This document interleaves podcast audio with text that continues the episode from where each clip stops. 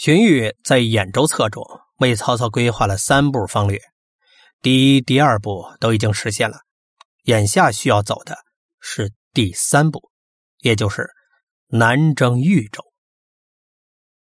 曹操原先没有南向大举的用兵，主要顾忌的就是张邈。现在张邈、张超兄弟的势力既然已经被彻底的消灭，当然也就不存在后顾之忧了。于是，刚刚平定兖州叛乱，他便挥师南下，进入豫州北境的陈国境内。豫州既没有袁绍那样的大鳄，也没有曹操这样新兴的独角兽，盘踞在那里的大多是一些袁术的党羽和黄巾军余众。陈国国相袁嗣就是袁术所委任的。袁术自己不是曹操的对手。更不用说是袁四了，其兵众的战斗力是很差很差的，根本就守不住城。袁四也很清楚自己有几斤几两，所以曹军一到，他就立马投降了。陈国以西是汝南、颍川两郡，两郡分布着每股数万的黄巾军，加起来总兵力大约有十万左右。黄巾军的弱点之一是缺乏强有力的领袖和明确的纲领。这些黄巾军开始跟着袁术联合，后来呢又负重于孙坚，但不管是跟着谁，都依旧被朝廷视为贼寇。各地的诸侯、官员、豪强也多欲和他为敌。被长期孤立的处境，使得黄巾军较为分散孱弱。原先依附孙坚的几支黄巾军头领还相对剽悍一些，然而他们都已经在跟随孙坚出征刘表的战役中阵亡了。剩下来的人呢，无论如何都难以和曹军较量了。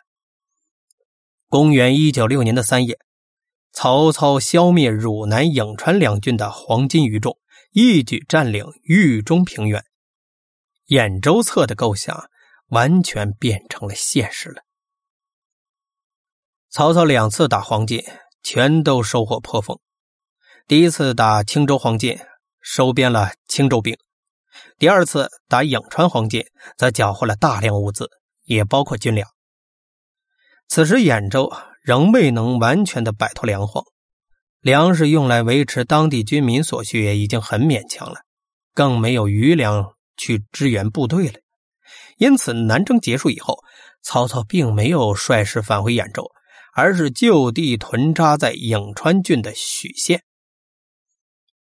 汝南是袁术、袁绍的故乡，袁家门生宾客遍及汝南各县，他们对曹操相当敌视，而且都以当地豪姓大族的身份拥兵据守，不让曹操的势力渗入。曹操当然不能够容许这种情况继续存在下去，但若是动用大军镇压，又怕影响地方稳定，于是便任命满宠为汝南太守，派他对此进行整治。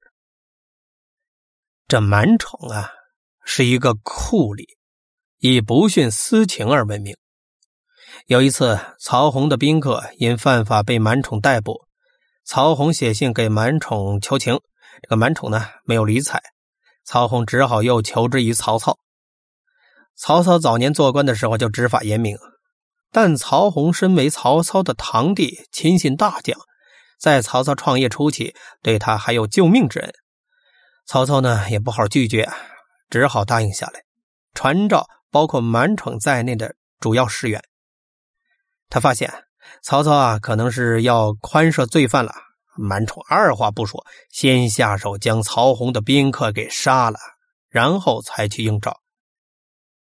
可是有意思的是啊，曹操知道了以后，不仅没有动怒，反而高兴的对满宠进行赞许，认为执法官就应该这样。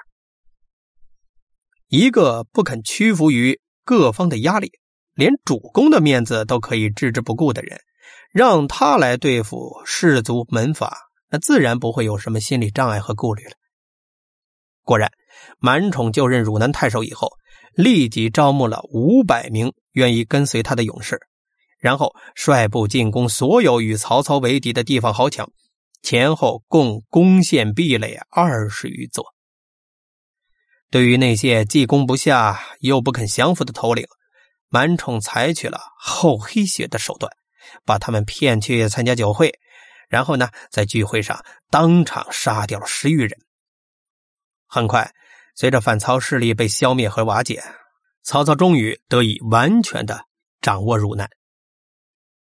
这颍川和汝南不同啊，曹操虽然是并非颍川人。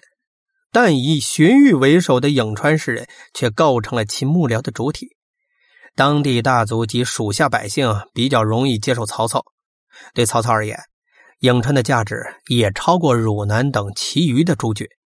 此处位于今天的河南核心地带，地势平坦开阔，便于车马出入，乃有名的交通要道、四战之地。